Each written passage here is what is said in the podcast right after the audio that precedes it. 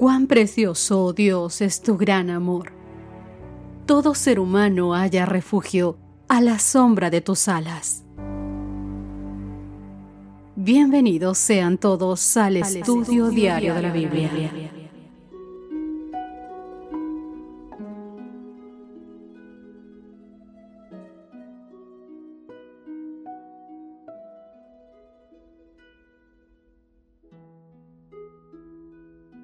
Feliz mañana para todos. Bienvenidos a nuestro estudio diario de la Biblia. Te saluda Ale Marín y te invito a que esta mañana y todos los días sigamos orando por la salud de nuestra querida Cristina Rosas para que muy pronto nos pueda acompañar con estos estudios diarios. Por lo pronto, comenzamos con la reflexión de hoy y recordemos nuestro versículo para memorizar. Examinadlo todo retener lo bueno. Primera de Tesalonicenses 5:21. El fuego del infierno es el título de esta semana y también del estudio de hoy. En su folleto para niños titulado The Side of Hell, que significa la visión del infierno, página 24, se ilustra el tormento eterno mediante una gran bola de hierro macizo, más grande que los cielos y la tierra. Dice, un ave viene una vez cada 100 millones de años y apenas toca la gran bola de hierro con una pluma de su ala. El autor argumenta que los pecadores continuarán ardiendo en el infierno, aun después de que la bola de hierro se desgaste con esos ocasionales toques de plumas. Lo triste es que muchas personas aún creen en algo similar en cuanto a los perdidos. En contraste veamos qué dice la Biblia. Miremos Malaquías 4.1 y Judas 7. Estos pasajes, ¿cómo pueden ayudarnos a entender mejor la noción del fuego eterno? O la idea, como Jesús la expresó, de que los perdidos estarán en el fuego eterno, como dice Mateo 18.8, o en un fuego que no puede ser apagado, según Marcos 9.43. Observemos primero Malaquías 4.1 y Judas 7 porque he aquí viene el día ardiente como un horno, y todos los soberbios y todos los que hacen maldad serán estopa. Aquel día vendrá, los abrazará, ha dicho Jehová de los ejércitos, y no dejará ni raíz ni rama.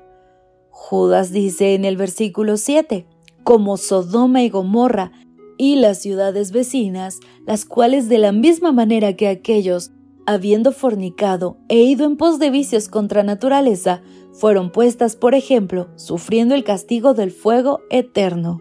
Mateo 18:8 Por tanto, si tu mano o tu pie te es ocasión de caer, córtalo y échalo de ti. Mejor te es entrar en la vida cojo o manco que teniendo dos manos o dos pies y ser echado en el fuego eterno. Finalmente Marcos 9:43 si tu mano te fuere ocasión de caer, córtala. Mejor te es entrar en la vida manco que teniendo dos manos e ir al infierno, al fuego que no puede ser apagado. De esta manera, la palabra eterno, que en hebreo se dice olam, y en griego aion o aionios, tiene diferentes significados según el contexto inmediato. Por ejemplo, cuando se relaciona con Dios en Deuteronomio 33:27, que dice, el eterno Dios es tu refugio, y acá abajo los brazos eternos, Él echó delante de ti al enemigo y dijo, destruye. La palabra eterno expresa su eternidad.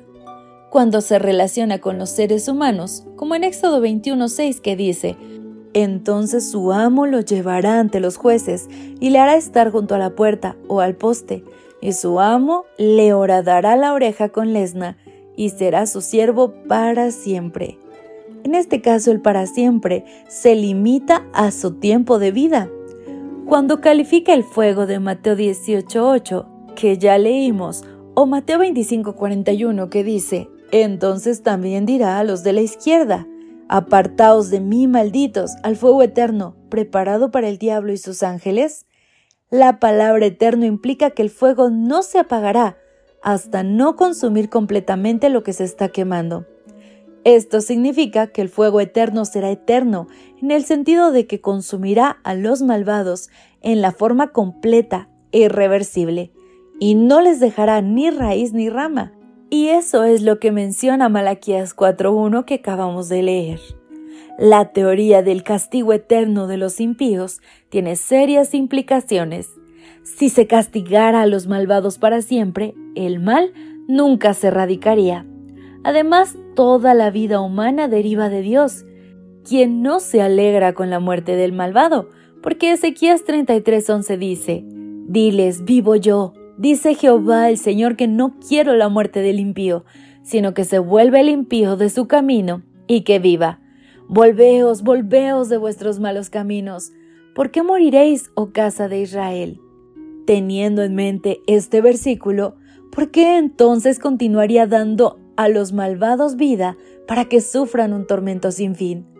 ¿No sería mucho más razonable que acabara con su existencia?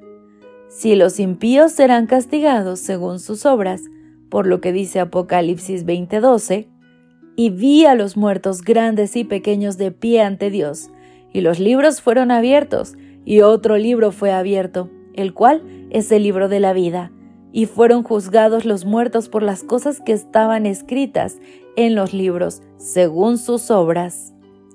Pensando en esto, ¿por qué entonces una corta vida humana puede ser castigada indefinidamente?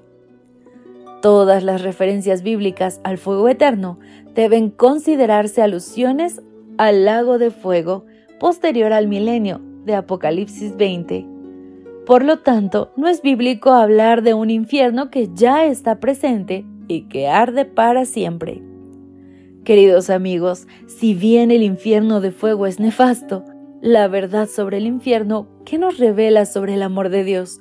Especialmente en contraste con la idea del tormento eterno. Mi querido amigo, un Dios de amor nunca va a querer ver sufrimiento. ¿Por qué querría ver sufrir eternamente a las personas, aun por muy desobedientes que pudieran haber sido en esta vida? Si comprendiéramos el carácter divino y amoroso de Dios, que Él desea ver la vida antes que la muerte, tal vez podríamos comprender mejor las maravillosas promesas que está construyendo para quienes decidamos hacer caso en esta vida. Más allá de pensar activamente en un castigo o en un infierno, pensemos en la hermosa salvación que está preparando para nosotros. Queridos amigos, gracias por acompañarnos hoy. Que Dios les bendiga. Gracias por acompañarnos. Te esperamos mañana. Te recordamos que nos encontramos en redes sociales.